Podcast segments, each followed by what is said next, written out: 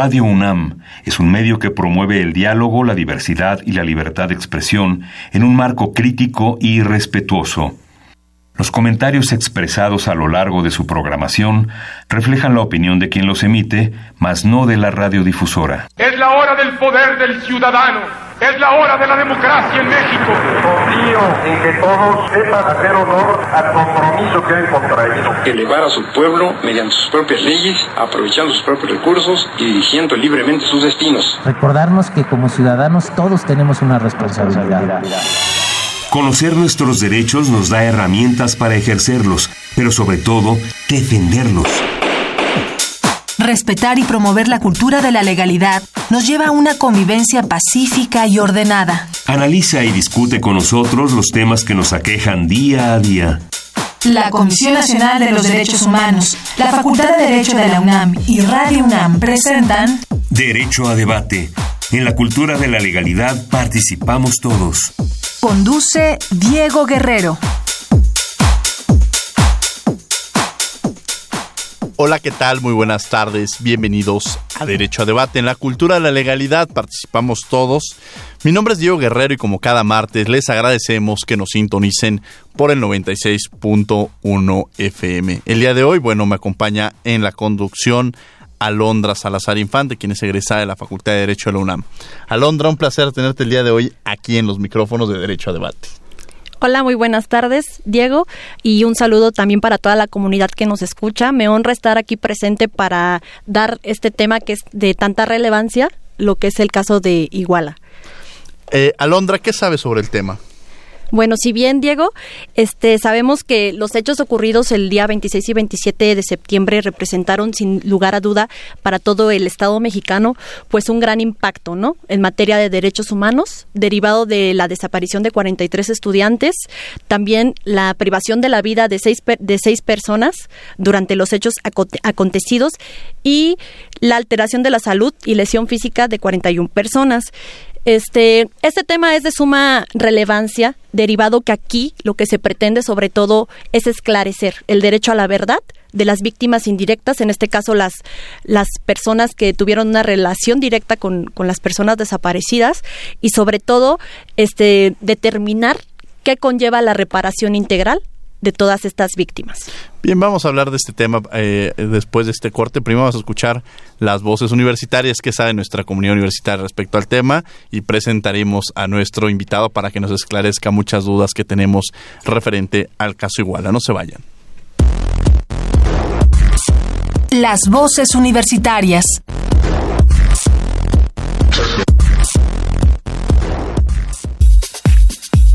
¿Crees que llegaremos a conocer la verdad sobre el caso Ayotzinapa? La verdad lo dudo mucho porque se han dicho demasiadas cosas y unos contra otros se avientan la bolita y la verdad nunca, la verdad no pienso que se aclare esta situación. Creo que si llegáramos a conocerla, probablemente no sería como en, un futuro muy inmediato. O sea, creo que tendrían que pasar unos años para que habláramos de eso de una manera más libre, supongo. Porque tiene que ver justo con, pues, con responsabilidades que el Estado no ha querido asumir. Yo creo que no, yo creo que eso no lo vamos a conocer nunca.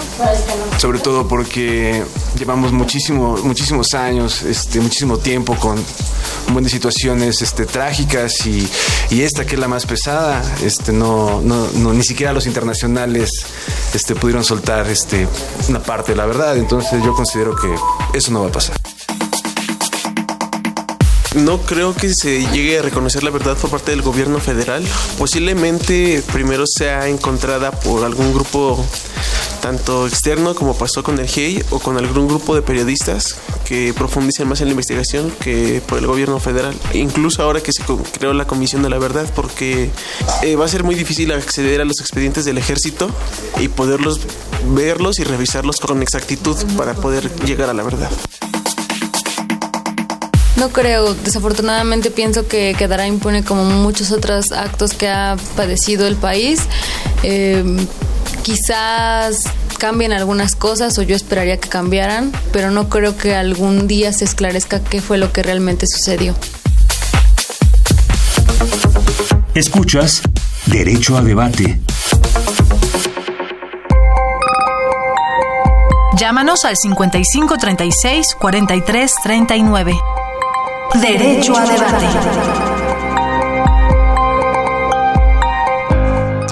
55 36 43 39 son nuestros teléfonos para que se comuniquen con nosotros. También estamos en las redes sociales como Derecho a Debate, tanto en Facebook como en Twitter. Y bueno, eh, Alondra Salazar me acompaña el día de hoy en los micrófonos. Vamos a hablar del caso Iguala. ¿Quién es nuestro invitado? Antes de iniciar, perdón, el programa, me gustaría mandarle un afectuoso saludo a la Comisión Nacional de los Derechos Humanos, a su titular, al presidente. Ayer se entregó el Premio Nacional de los Derechos Humanos, lo vamos a escuchar.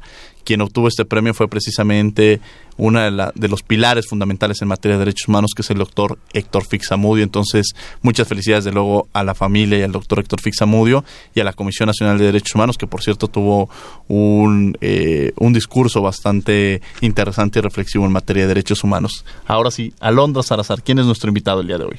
Bueno, pues me honra este, presentar a nuestro invitado especial, que es el maestro José Trinidad Larrieta Carrasco, que es visitador general especial para el caso Iguala de la Comisión Nacional de los Derechos Humanos. Maestro José Larrieta, es un placer tenerlo el día de hoy aquí. De nuevo cuenta en los micrófonos de Derecho a Debate en esta segunda temporada. Muchísimas gracias, Diego, Alondra, a todos quienes nos escuchan. Muy buenas tardes. Es un enorme placer volver a estar aquí en los micrófonos de la radiodifusora universitaria.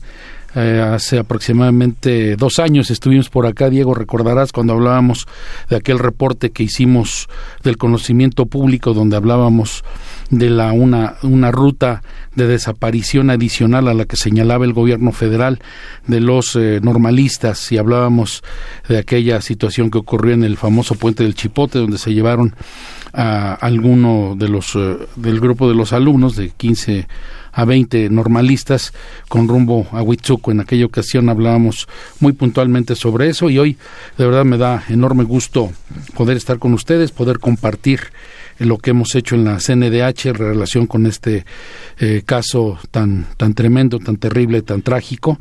Y escuchaba yo con, con atención las voces universitarias y los comentarios y la legítima opinión en cuanto a que pues ven complicado que pudiera conocerse la verdad sobre estos hechos. Yo tengo una opinión, digamos que optimista, muy contraria a eso. En términos generales, ¿qué pasó ese 26 y 27 de septiembre del 2014? Pues mira, Diego, deja comentarte que el pasado 28 de noviembre, miércoles 28 de noviembre, la CNDH dio a conocer públicamente su pronunciamiento final sobre eh, el caso Iguala, la investigación que la Oficina Especial para el caso Iguala eh, llevó eh, para determinar violaciones a derechos humanos. Culminó en esa fecha, se emitió el documento recomendatorio. Es un documento, pues, eh, de una de un número de fojas importantes, son, pues como nunca en la historia había habido una recomendación eh, de este volumen de 2.177 fojas, es un eh, es una recomendación que resume muy apretadamente un millón cien hojas que compone el expediente de la CNH, también histórico en algún sentido esto. Y precisamente en esa recomendación, Diego, se, entre muchas cosas que se establecen, eh, yo puedo decirte que es una investigación profunda, profesional, responsable, científica. Eh, como nadie la había hecho, como no se había hecho en este país, hay una sistematización importante de toda la información que hay ahí, y yo puedo decir con, con absoluta certeza que es un, un documento que es una posición de la institución que más es lo más cercano a la verdad que hay en el caso igual de lo que se ha hecho hasta ahora y que es un documento que estamos poniendo desde luego a la consideración de la sociedad pero también en especial por los puntos recomendatorios que se han emitido a la estima de las instancias, sobre todo las de Procuración de Justicia, a esta nueva comisión de la verdad que se ha instaurado y que bueno se instalará en, en el término de un, de un mes como se dispuso en el decreto que la crea pero eh, decir que, que, todo este bagaje probatorio de estos documentos, de esta información, de estos datos, muchos que no han sido revelados todavía, yo quisiera invitar a quienes nos escuchan, a estas voces universitarias que se han pronunciado, para asomarse a la recomendación. Es, eh, si quieren, diría yo, si quieren saber qué es lo que pasó en Iguala en aquella noche trágica del 26 y madrugada del 27 de septiembre de 2014. Hay que asomarse a la recomendación. Es una recomendación que tiene 36 apartados muy específicos en donde se abarcan tres partes fundamentales, Diego, que conforme a la instrucción que giró el presidente de la CNDH en aquel momento a tu servidor, fue de abarcar la situación del antes de los hechos, durante de los hechos y posterior a los hechos. ¿Qué significa eso? Significa haber estudiado e investigado desde luego toda la situación prevaleciente en el antes, todo lo que prevalecía en Iguala y en la región y en el propio estado de Guerrero, que detonó en estos desafortunados acontecimientos el 26 y 27 de septiembre de 2014. Pero también... Y en esa cronología, eh, más bien me gustaría para quienes nos escuchan y quizás no saben a fondo qué pasó ese, ese 26 y 27 de septiembre, qué pasó antes, qué pasó durante y qué pasó después. Antes, cómo estaba el ambiente, qué, qué se estaba generando precisamente en Iguala. Claro, eh, justamente eso que decías, el antes es un, un, apartado muy importante, ya decía yo de qué se trataba, el durante es justamente los trágicos hechos, puntualmente lo que pasó, después ya en el después es el análisis eh, que se hace referente a la atención que las autoridades le dieron, tanto en materia victimal como en el aspecto de investigación del caso.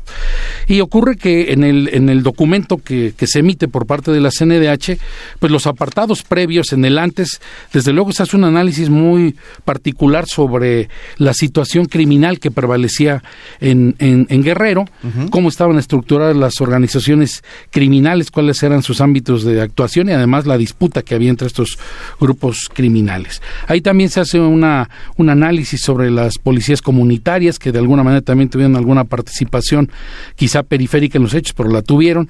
Se habla de la situación político-electoral también, Diego, es algo este, muy importante que se tiene que hacer. Pues todos sabemos de las imputaciones que ha habido en contra del expresidente municipal de, de Iguala y el cuestionamiento al proceso electoral que fue electo para que fuera el presidente municipal de, de Iguala. Se habla sobre el sistema de seguridad pública en los municipios de Iguala y Cocula. Se habla incluso de la propia situación que le tocó atender al Congreso del Estado, que también hay algunos cuestionamientos y desde luego recomendaciones de nuestra parte para la actuación del Congreso del Estado de Guerrero.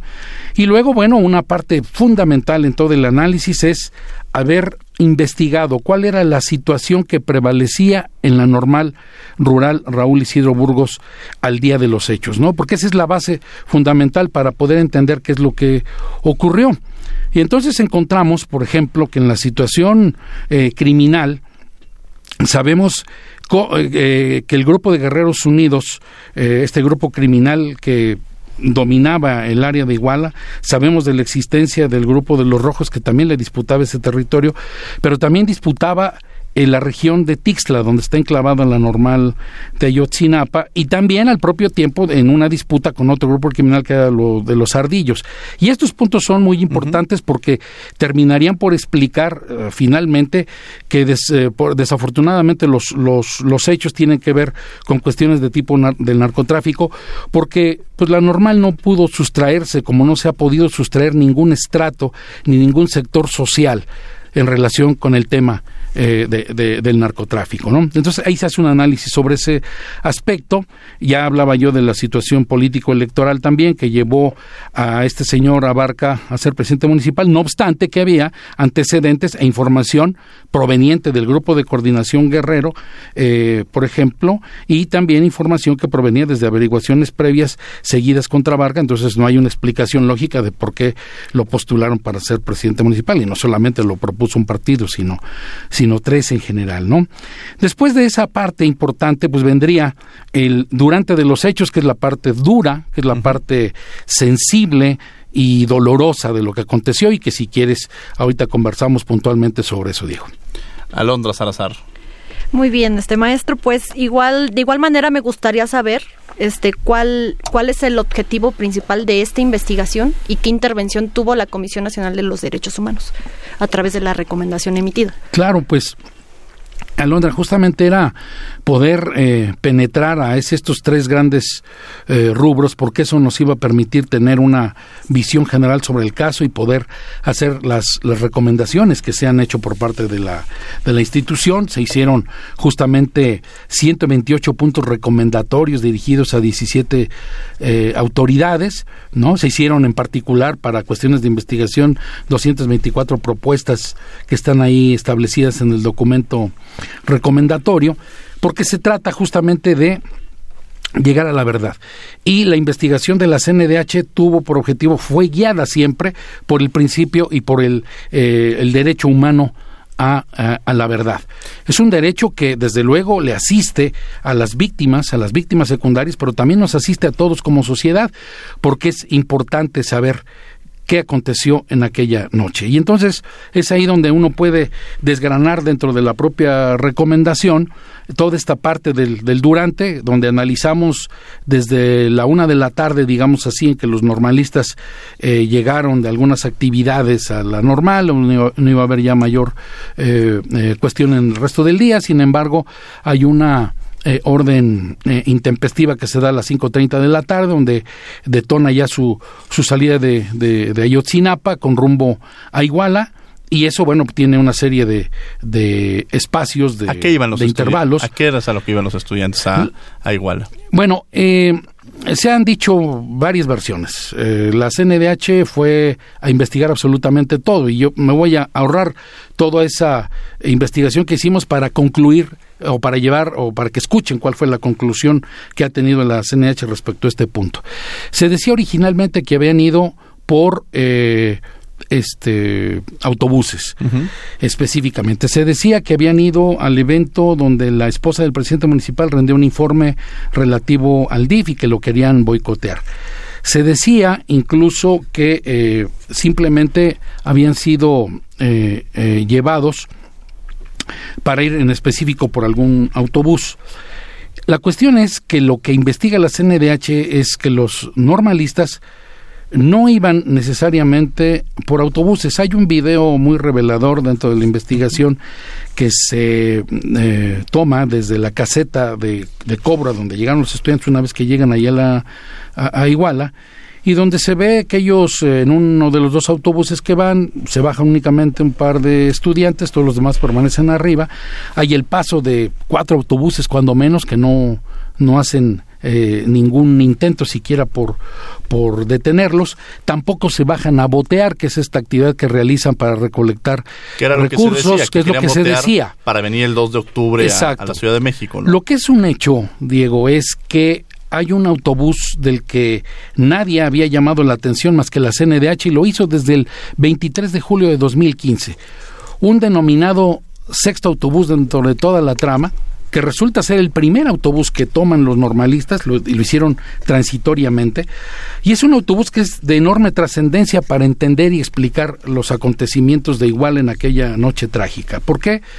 Es un autobús de la de que viene que sale en su ruta eh, original sale de Acapulco, se trasladaría primero a Chilpancingo y de Chilpancingo saldría hacia Iguala.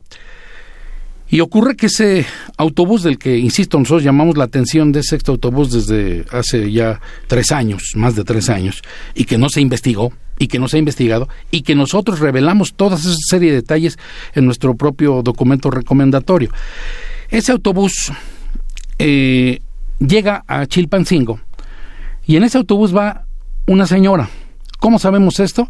Recordarán, quienes nos escuchan, esto de los chats de los chats eh, que se dan entre narcotraficantes y que la información proviene de Chicago.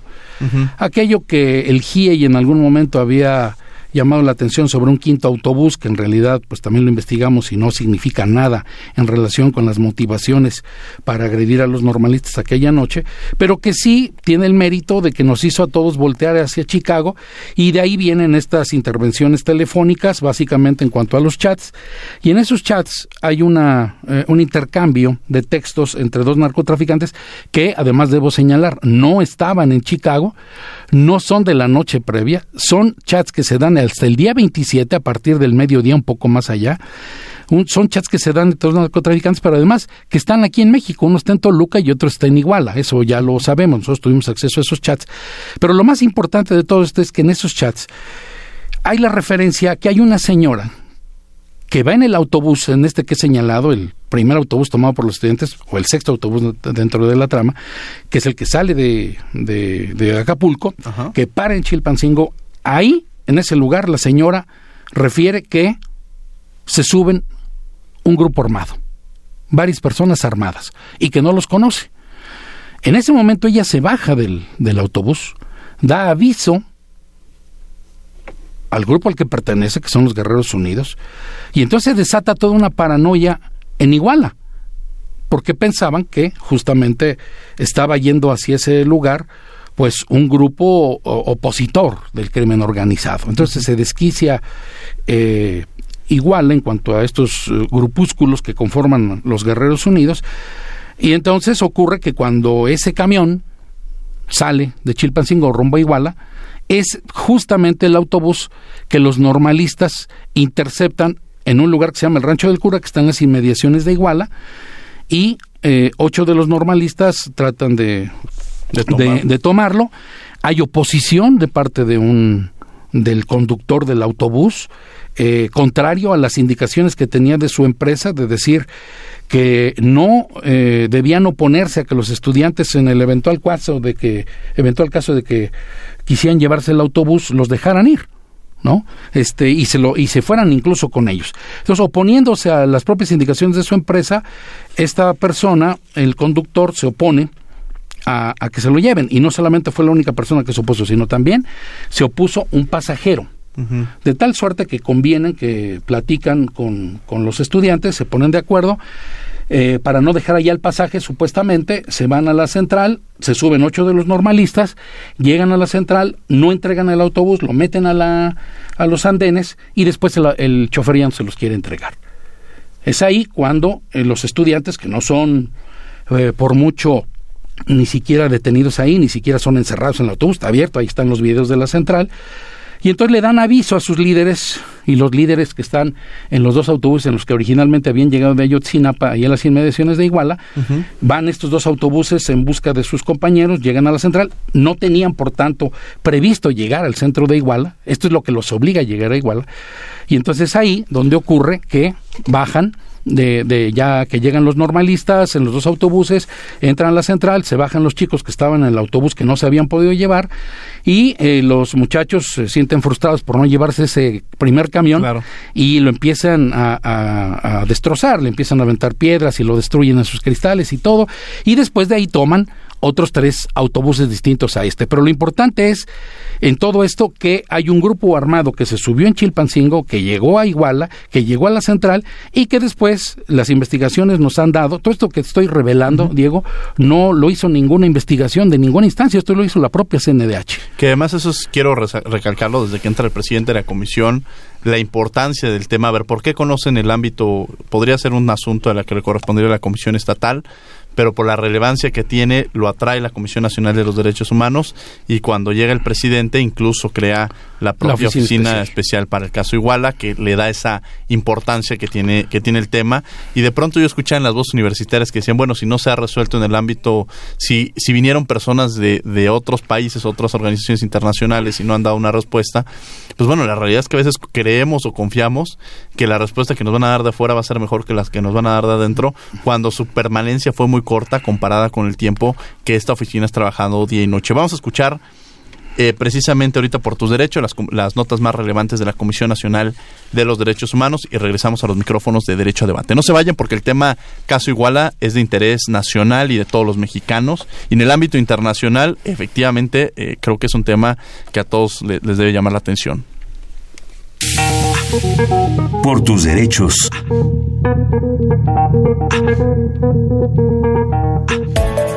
En la Ciudad de México se celebró el primer Consejo de Niñas y Niños de la CNDH, en el que se hizo un llamado a las autoridades de los tres niveles de gobierno y a la sociedad para promover la participación de los menores de edad en la toma de decisiones y así garantizar su derecho a vivir en bienestar y terminar con la discriminación. Durante la sesión presidida por el Ombudsperson Nacional, Luis Raúl González Pérez, las y los ganadores expusieron diversas situaciones que ocurren en sus familias, poblaciones y escuelas. En el concurso se recibieron un total de 871 cartas de distintas partes del país. Chiapas registró el mayor número de participantes, seguido de Campeche e Hidalgo. A través de este espacio, agradecemos a cada una de las y los participantes, pues sus ideas son valiosas no solo para la CNDH, sino para el país. Por otra parte, la CNDH hizo un llamado a las autoridades de salud del gobierno entrante para implementar campañas permanentes de diagnóstico oportuno del VIH. Esto para lograr la meta de erradicar la epidemia en el año 2020, de acuerdo con las metas planteadas por el Programa Conjunto de las Naciones Unidas sobre el VIH-Sida, mejor conocido como ONU-SIDA. Según cifras del Centro Nacional para la Prevención del Control del VIH y el SIDA, el CENSIDA, en México viven 220 mil personas con el virus, de las cuales 141 mil están están notificadas de su estado, lo que representa el 64% del total. De ellas, 132.000 están bajo tratamiento antirretroviral y 110.000 lograron eliminar la replicación del virus, lo que representa el 83% de quienes están bajo tratamiento. Ante este panorama, México aún tiene mucho por recorrer para lograr este objetivo. Asimismo, la Comisión Nacional de los Derechos Humanos emitió la Recomendación 47 Diagonal 2018 dirigida a la Semarnat, a la Profepa, al gobierno de Guerrero y al ayuntamiento de Coyuca de Benítez, esto por violaciones a los derechos humanos, a un medio ambiente sano y al acceso al agua, consecuencia de la quema de residuos sólidos en dicha entidad, ya que esta práctica, además de ser ilegal, afecta la calidad del aire, los suelos y el agua, y es un potencial riesgo para la salud. Por 20 años, el ayuntamiento mantuvo encendido un tiradero a cielo abierto que generó gases, humos, olores y fauna nociva. Por ello, la Comisión considera imprescindible el apoyo de las autoridades de los tres órdenes de gobierno para dar solución a este problema y evitar más daños a la población y al medio ambiente. Síguenos en Facebook y Twitter como Derecho a Debate. Llámanos al 5536 4339. Derecho a debate.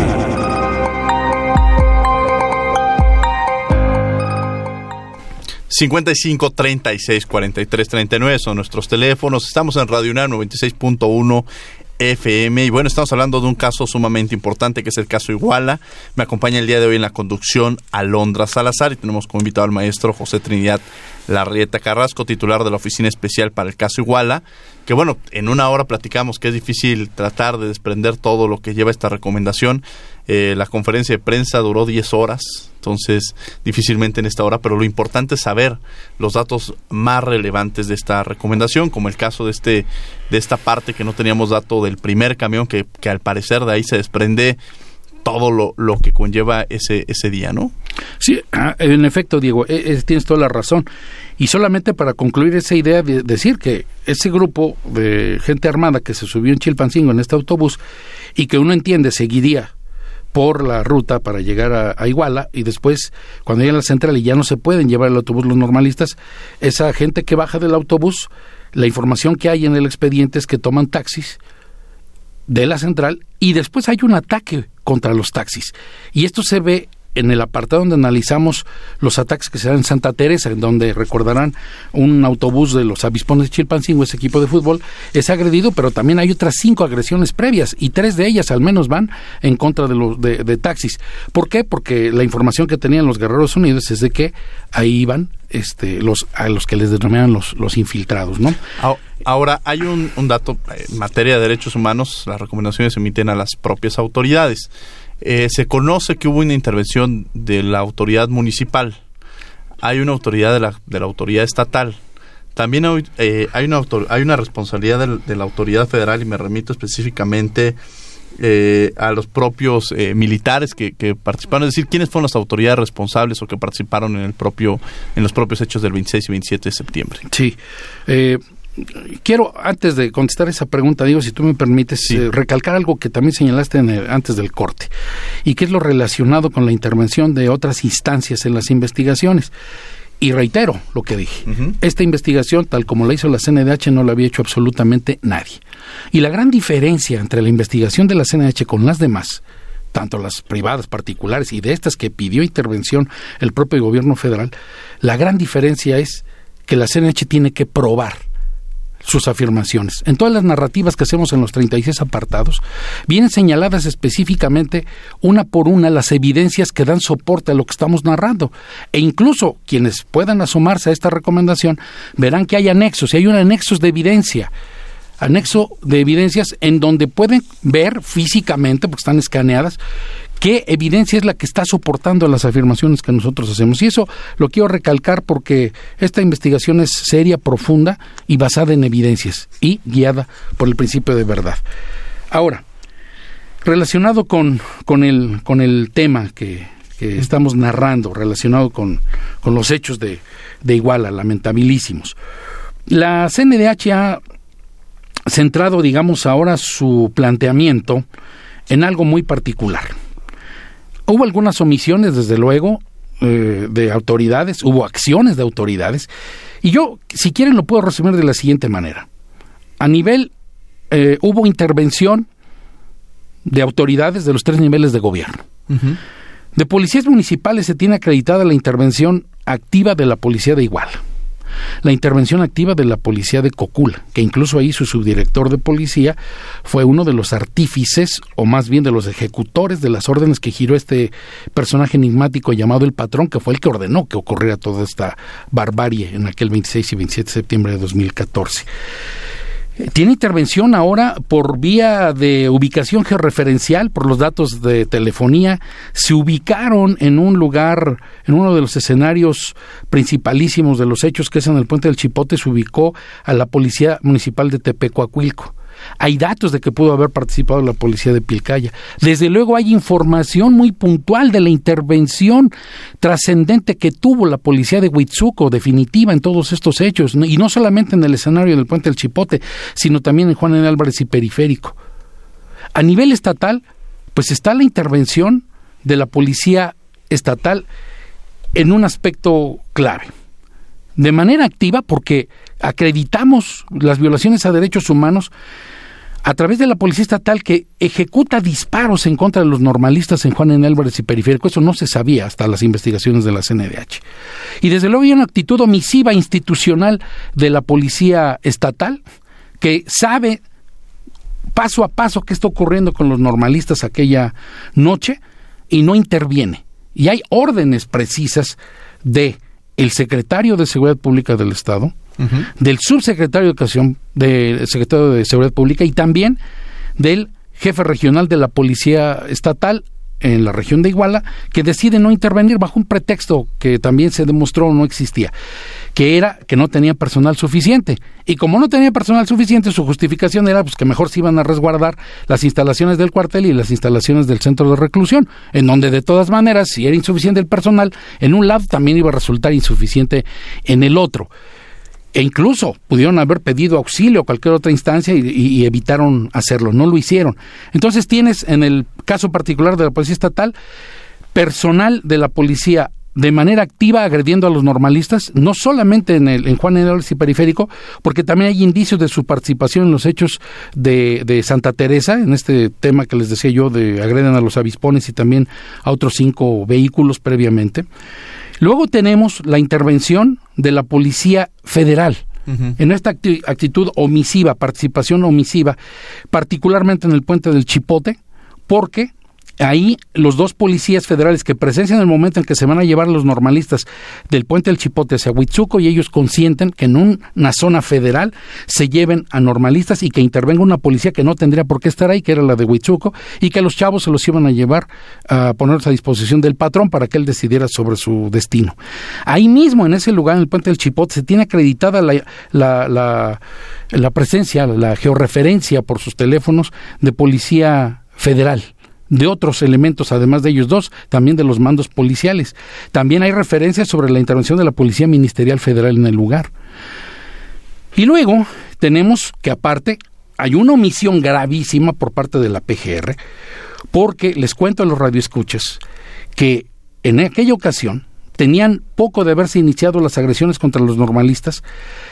El caso es que a las 9.45 de la noche, el C4 esta instancia de monitoreo que hay en, en toda la República, en varias de las ciudades importantes, hay una llamada que le hace el C4 de lo que está ocurriendo en las calles, se le hace la PGR, le ponen conocimiento que está habiendo hechos que importan eh, disparos de arma de fuego, que están ahí los normalistas, que están ahí los de la Policía Municipal de, de Iguala, y entonces la Procuraduría de la República, el Ministerio Público Federal, en lugar de haber actuado, en lugar de haberse trasladado al lugar de los hechos para preservar la evidencia, para proteger a las víctimas, para eh, acordonar la zona, para saber qué es lo que ocurría, no hizo nada. Y solamente de escritorio se dedicó a mandarle dos oficios a la Policía Federal Ministerial, que está bajo su mando directo, su auxiliar directo, y mandarle un oficio a la Policía Federal, eh, que además también tuvo conocimiento a las 9.50 de la noche, según los registros que tiene el C4, y ninguna de esas asistencias hizo absolutamente nada. Preguntaba sobre el ejército, que es una cuestión ahí muy particular. Desde luego que en toda la primera etapa de aquellos trágicos hechos, el ejército tuvo, estuvo enterado en cuanto al monitoreo que se hizo desde que los chicos iban pasando por Chilpancingo y después llegaron a Iguala y este cuando se trasladan a la central y cuando sacan a algunos de los autobuses e incluso cuando son ya eh, detenidos de alguna manera por parte de la policía de Iguala y llevados a la comandancia. Hasta ahí es donde sabe el ejército. Pero hay dos dos cosas fundamentales que distinguen al tema del ejército a las otras instancias. Uno que tiene que ver con la competencia y con esta cuestión de tipo legal que todo el mundo sabe los debates que ha habido al respecto.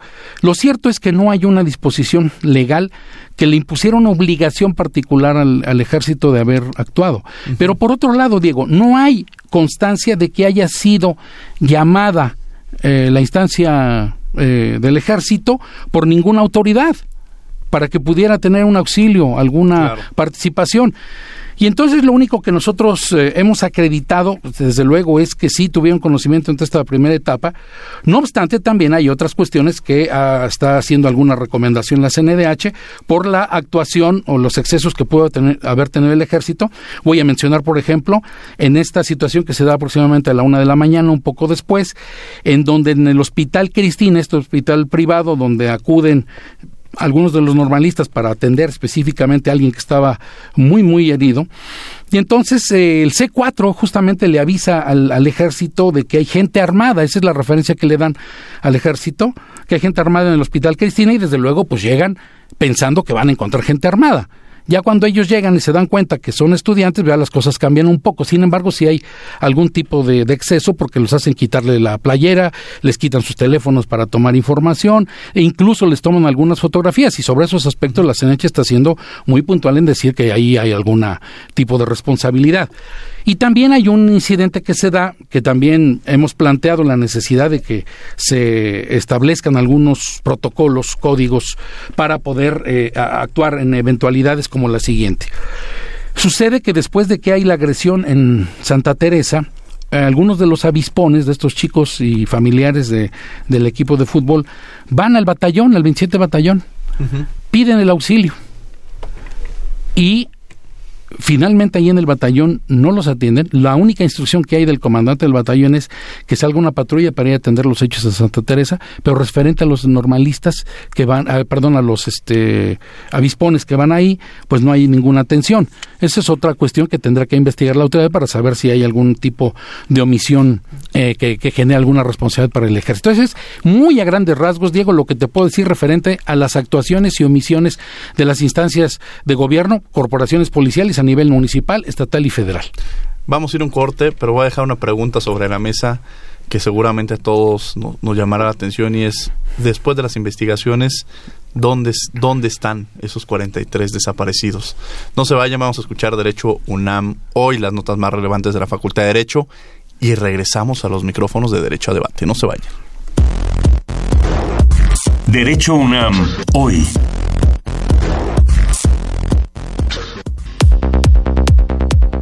Durante la Feria Internacional del Libro de Guadalajara, se presentó la Enciclopedia Jurídica de la Facultad de Derecho, una magna obra integrada por 57 volúmenes y editada en 17 tomos que corresponden a las asignaturas del plan de estudios vigente en la licenciatura de Derecho que se imparte en Ciudad Universitaria. El director de la facultad, el doctor Raúl Contreras, dijo que la enciclopedia fue escrita por 75 docentes de esa entidad y que en total cuenta con 18.624 páginas. Este esfuerzo puedes encontrarlo bajo el sello de la Universidad Nacional coedición con Editorial Porrúa y es un apoyo para los juristas en formación, para los que desean mantener sus conocimientos y para las generaciones que vienen. En el marco del Diplomado sobre Derechos Fundamentales, coordinado por la facultad, el doctor Raúl Contreras dictó la conferencia Tópicos de los Derechos Humanos.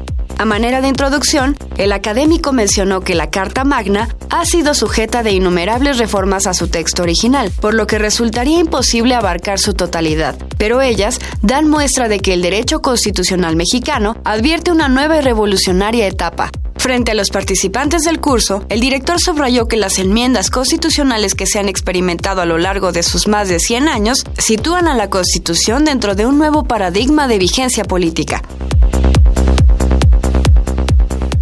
Para fomentar la investigación innovadora en ciencia jurídica en el posgrado en Derecho, la facultad creó el concurso Raúl Cervantes Ahumada, esto en honor a uno de los juristas más destacados del siglo XX. En esta segunda edición, el doctor Rodrigo Brito Melgarejo obtuvo el primer lugar con la tesis doctoral El control jurisdiccional de constitucionalidad, elementos para el diseño de una eventual teoría, dirigida por el doctor Fernando Serrano Migallón. El premio a la mejor tesis en categoría de maestría fue para Walter Martín Arellano, quien desarrolló el trabajo La enseñanza creativa del derecho bajo la tutoría de la doctora Elba Cárdenas Miranda. Y como mejor tesis para obtener el grado de especialidad, la ganadora fue Propuesta de reforma al artículo 21 de la CPUM para suprimir la acción penal por particulares, escrita por Carla Ivonne Vázquez y asesorada por el maestro Carlos Barragán y Salvatierra. Felicitamos a los ganadores por abonar con sus conocimientos a la nación y fomentar el campo jurídico.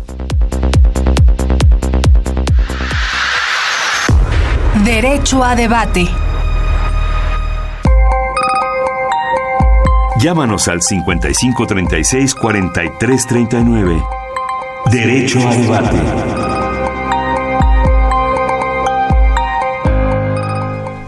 Estamos de regreso en los micrófonos de Radio UNAM. Estamos hablando sobre el caso Iguala. Me acompaña en la conducción Alondra Salazar. Y bueno, tenemos como invitado al maestro José Trinidad Larrieta Carrasco, visitador general especial para el caso Iguala de la CNDH. Eh, maestro, dejábamos una pregunta en, la mesa y es: ¿dónde están?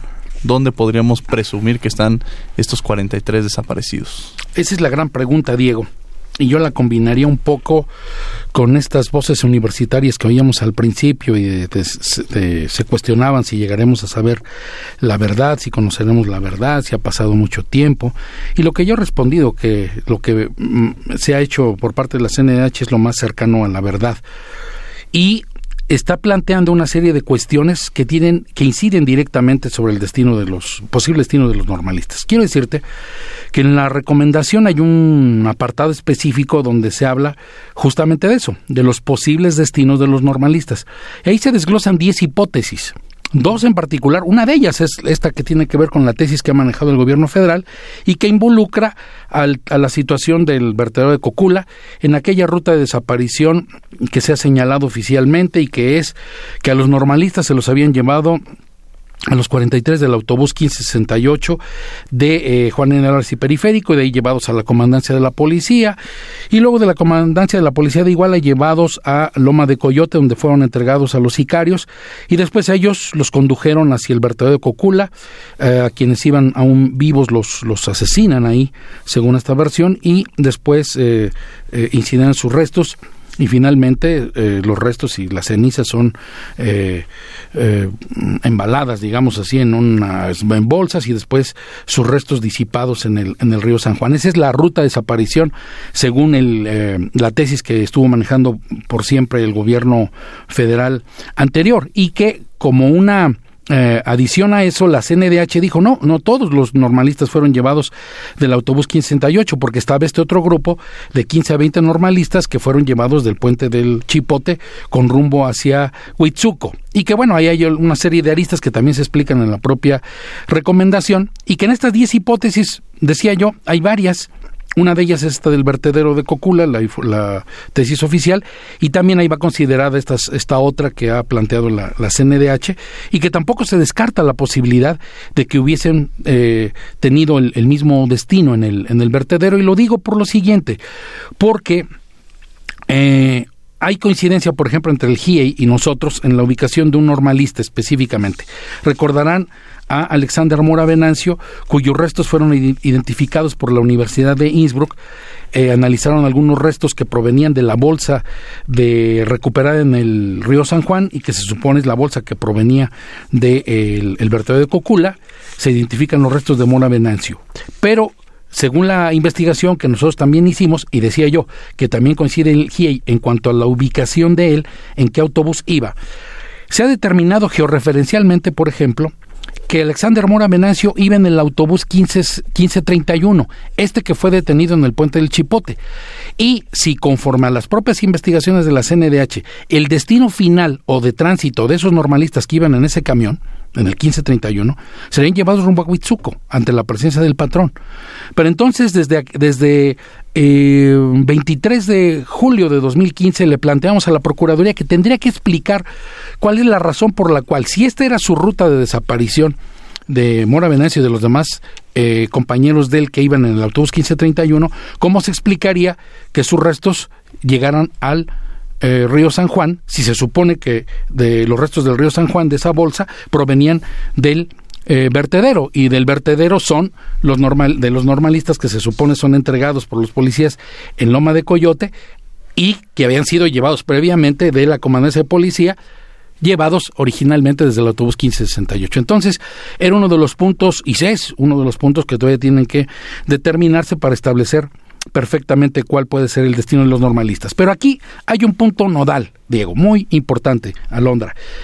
Es este planteamiento que ha hecho la CNDH, que se lo ha hecho a la Procuraduría de la República en particular, y que lo tendría que deshogar esta instancia, o la Fiscalía General cuando se cree, o incluso esta propia Comisión de la Verdad a la que se ha dado origen en este nuevo gobierno, y se les ha planteado una cuestión fundamental, que es la CNDH, con peritos formados por las eh, universidades nacionales e incluso por la propia Universidad Nacional, muy orgullosamente mexicanos todos, este grupo pericial conformado en la CNDH por ingenieros genetistas, químicos genetistas, por criminalistas, por eh, médicos eh, forenses, por histopatólogos, por antropólogos forenses, en una, en una actividad interdisciplinaria acuden a analizar parte, una muestra solo de los 63 mil restos óseos que tiene resguardadas la Procuraduría.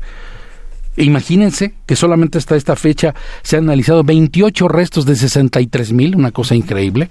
Son de las grandes omisiones de la Procuraduría.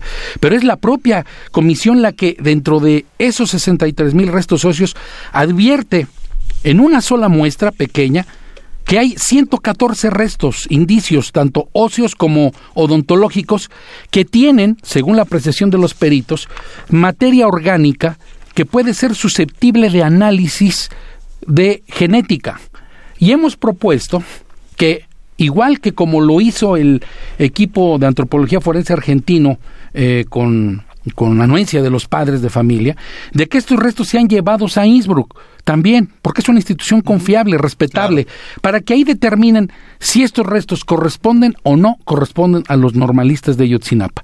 Porque independientemente de que pensemos que no fueran, pues también corresponden a personas y también sus familiares y ellos merecerían que se supiera por qué tuvieron ese destino final. Entonces, de cualquier manera, es trascendental que las instancias de gobierno puedan centrar sus primeras actividades, cumplir con la recomendación de la CNDH, este en específico, que seguramente nos dará luz para que estas voces universitarias sepan que sí es posible con instancias mexicanas como la Comisión Nacional de los Derechos Humanos, que es la instancia del Estado mexicano facultada constitucional y legalmente para actuar en casos de violaciones de derechos humanos y en este en particular de violaciones graves, hay una instancia que esta CNDH está diciendo cuál es el camino que debe seguirse para conocer la verdad de estos hechos y esos análisis de estos 114 indicios es fundamental. Alondra Salazar. Bueno, pues a manera de de conclusión, un poquito acerca del tema, este, pues yo, bueno, yo considero que es importante que el Estado mexicano, así como tiene la obligación de prevenir, investigar, este debe de sancionar y reparar integralmente, ¿no? A todas estas víctimas. ¿Cuál sería, yo pongo aquí igual a debate y a todos los que nos escuchan, que las medidas de no, de no repetición es algo primordial para nuestras autoridades que llegaron a intervenir en este caso, ¿no? ¿Qué, ¿Qué, es lo que se pretende con las medidas de no repetición? Que la comisión del delito y la violación a los derechos humanos que sufrieron las 43 personas desaparecidas, inclusive las personas que perdieron este, la vida, este, realmente a través de capacitación, la sensibilización para todos ellos, se logre de una u otra manera esclarecer lo que aconteció en el caso de Iguala. Claro, esto que está diciendo Alondra es importantísimo. Eh, la CNDH se planteó desde un principio regir su actuación bajo cuatro cuestiones. La primera es justamente el derecho a la verdad que corresponde a las víctimas. El acceso a la justicia para que no hubiera impunidad que también corresponde a las víctimas. Desde luego, las medidas de reparación y las garantías de no repetición de los hechos. En la recomendación Alondra hay también en la parte de, en el último capítulo, en el último apartado, se dedica eh, gran parte de explicar cuál es la situación victimal. Y donde estamos planteando además en los puntos recomendatorios varios que van dirigidos a la Comisión Ejecutiva de Atención a Víctimas para que proceda con puntos muy particulares que ahí se establecen a la reparación integral del daño, pero también para que dé las medidas de satisfacción, por ejemplo, que es muy importante. Se plantea en algún sentido que esto tiene una trascendencia nacional, que en los libros de texto, por ejemplo, se incluyan un capítulo específico donde se explique esta tragedia, ¿no? Se habla incluso también de los memorials que tendrían que hacerse a nivel federal y a nivel estatal. En fin, una serie de cuestiones que tienen que ver con ese punto fundamental de la reparación, y de la satisfacción. Ya nos, ya nos queda muy poco tiempo, pero a mí me gustaría preguntarle qué piensa la Comisión de la Verdad. Bueno, eh, la CNDH ha planteado desde la primera ocasión que se habló de la Comisión de la Verdad, que fue por la resolución aquella del Tribunal Colegiado de Circuito de Tamaulipas, y después por las referencias que hacía en ese momento el gobierno eh, eh, en la transición del nuevo gobierno, donde se hablaba de la Comisión de la Verdad. Y el posicionamiento de la CNDH siempre fue que iba a cooperar con cualquier instancia, mecanismo, organismo que se creara que tuviera como finalidad conocer la verdad de los hechos. Y en esa plena y absoluta disposición está la CNDH y colaboraremos con la Comisión de la Verdad si se, si se requiere, pero sobre todo seremos muy puntuales en el seguimiento de nuestra recomendación y por eso vengo insistiendo en que uno de los primeros puntos con los que tiene que cumplir esta Comisión de la Verdad del nuevo gobierno es con esta situación de los análisis de los nos, socios. Nos quedan conclusiones en 30, en 30 segundos, algo a una aportación que quiera hacer mi querido maestro. Sí, con gusto, Diego. Pues decirles a los eh, radioescuchas que, que cuando les sea posible se asomen a la recomendación, verán que, su que la respuesta a su pregunta, si llegaremos a la verdad, va a tener ahí puntualmente los parámetros y, podemos saber que sí se puede llegar a la verdad, que hay una investigación seria y profunda, científica que hizo la CNDH, como ninguna instancia la había hecho, y que están haciendo planteamientos muy concretos para acercarnos a la verdad.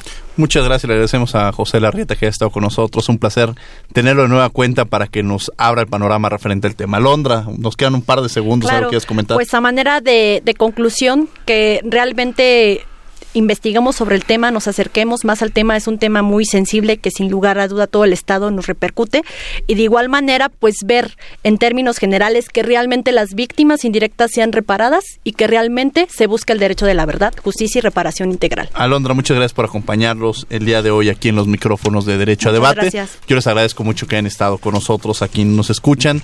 Eh, agradecemos a la Comisión Nacional de los Derechos Humanos, a la Facultad de Derecho y a Radio UNAM en los controles técnicos, Andrés Ramírez, la asistencia Angélica Salazar, Elías Hurtado, Jocelyn Rodríguez, Lorena Redondo, redacción y voz de las notas, Ana Salazar, en las redes sociales, Francisco Méndez, en la producción, Paco Ángeles. No olviden que nos escuchamos de ley todos los martes y esperemos que tengan un, digo, todavía nos quedan un par de programas, pero les agradecemos que hayan estado con nosotros este año en Derecho a Debate. No olviden que nos escuchamos de ley todos los martes. Esto fue Derecho a Debate. Esto fue Derecho a Debate. En la cultura de la legalidad participamos todos.